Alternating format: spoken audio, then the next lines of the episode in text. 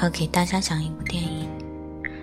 在进入正题前，我们先来想象几个画面：有碧绿的海岸，有绚烂的天空，还有充满异域风情的建筑。我们来想象一下，我们正在土耳其的伊斯坦布尔。不过，今天我要说的可不是旅游观光，而是想带大家看一看这座城市的另一个特产——伊斯坦布尔的猫。在伊斯坦布尔，居住着大量不同品种、不同性格的猫星人。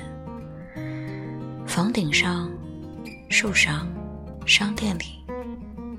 随处都能见到它们毛茸茸、懒洋洋的身影。由于它们数量够多，而且全程游荡，所以那里的人们可以随时随地的开始撸猫、吸猫模式。汽车上可以撸，家门口可以撸，街边可以撸。如果一只撸不过瘾的话，还有一整窝的小奶猫在等着你。而这里猫星人遍地的原因，可以追溯到奥斯曼帝国时期。当时世界各地的船都会在这里停靠，于是水手们在船上养来抓老鼠的猫便会悄悄上岸。其中一部分的猫因为在当地玩得太嗨，误了船，从此就定居了下来。渐渐的，这里便聚集了世界各地不同品种的猫。再后来，人们开始建房、修下水道，导致鼠患常发。于是，家家户户开始养猫来对付老鼠。就这样，随着时间的推移，世世代代的猫星人见证了这片土地上帝国的兴亡、城市的起落，逐渐成为伊斯坦布尔不可或缺的一道风景。只不过发展到现在，伊斯坦布尔的猫有相当一部分是散养的状态。它们没有固定的主人，而是在城里各自划分活动的地盘。饿了就跑到餐馆、市场上去讨饭觅食；渴了有市民设置的专用茶馆。要是生娃了，自己吃完饭还能给孩子们讨到外卖带回来。所以在全城人民的宠溺之下，伊斯坦布尔的猫幸福无比，不仅每天过得无忧无虑，还诞生了不少个性鲜明的猫星人。比如片中提到的一只女猫爸，是名副其实的狗都怕。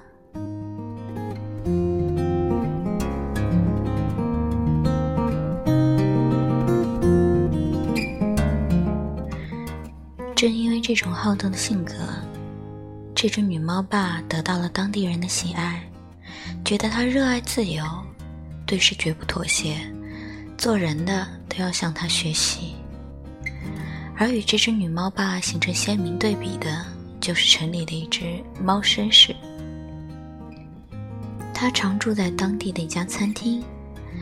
按理说，这样得天独厚的地理优势，随便卖个萌讨个饭。